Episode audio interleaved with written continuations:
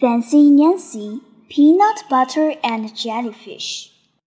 Oh la la, our class is at the aquarium. We will see amazing creatures that live in the sea. First, we have lunch in the cafeteria.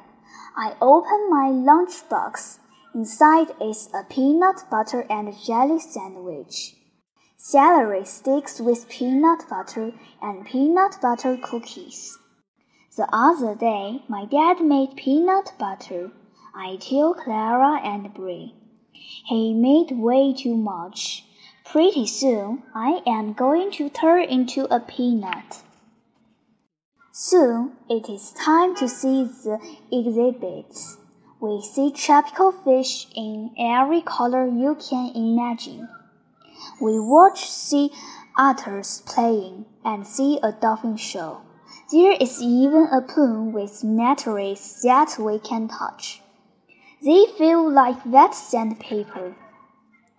Then we come to a special exhibit. The sign in front says, The Wonders of Jellyfish. I don't want to go in, I say. I detest jellyfish. The test is fancy for hurt. Once at the ocean, I got stung by a jellyfish. Don't look at them, Bree tells me. Just shut your eyes and hold on to me. Bree leads me through the exhibit. Oops, I bump into someone. Oops again, I bump into someone else. Then I hear someone say, Nancy, is something the matter? I open my eyes part way. It is Miss Glass. I explain why I detest jellyfish. Miss Glass says, I understand. I once got stung by a jellyfish, but they are amazing sea creatures.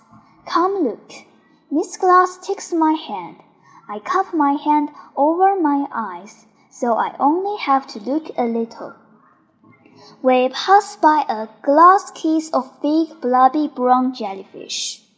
You revolting, I say. That means yucky and gross. But Miss Glass keeps insisting that jellyfish are amazing. Jellyfish don't have eyes or ears, Miss Glass says. They don't have bones or a heart. They are made mostly of water. The long strings are tentacles. Those are what sting. Often jellyfish sting to defend themselves against an enemy. I was not an enemy, I tell her. I was just swimming and having fun. Yes, but the jellyfish had no way of knowing that. Miss Glass says, Jellyfish don't have brains either. I guess I see what Miss Glass means. The jellyfish wasn't out to get me. It's not smart enough to do that. We walk past a case of purple jellyfish. They aren't as revolting as the brown jellyfish. Now we are standing in front of lots of blue jellyfish. You can see right through them. The fancy word for that is transparent. Then we go stand by another case. These jellyfish look like pearly pink bubbles. In the very last case are tons of tiny jellyfish with lights. They blink on and off like fireflies. I am not so scared anymore. I guess jellyfish are pretty amazing. That night, I tell my family about the aquarium and the jellyfish. I am going to make a diorama for Miss Glass because she helped me overcome my fear. I explained to Jojo that a diorama is a 3D display. I get to work right after dinner. I find an empty shoebox and paint the inside blue. Then I stick long silvery ribbons onto one of Mom's old shower caps. I am making a jellyfish.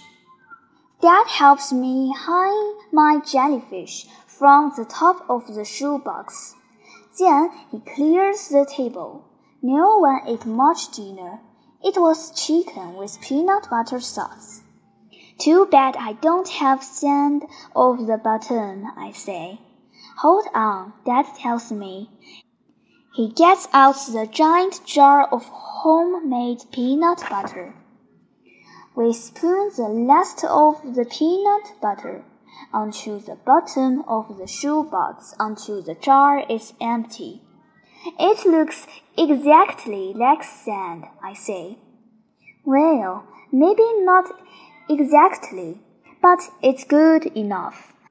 I stick seashells into the peanut butter sand. Voilà, it looks spectacular. That's fancy for great. The next morning, I present the shoebox to Miss Glass. Oh, a jellyfish diorama, she exclaims. Then I giggle and say, No, Miss Glass, it's a peanut butter and jellyfish diorama.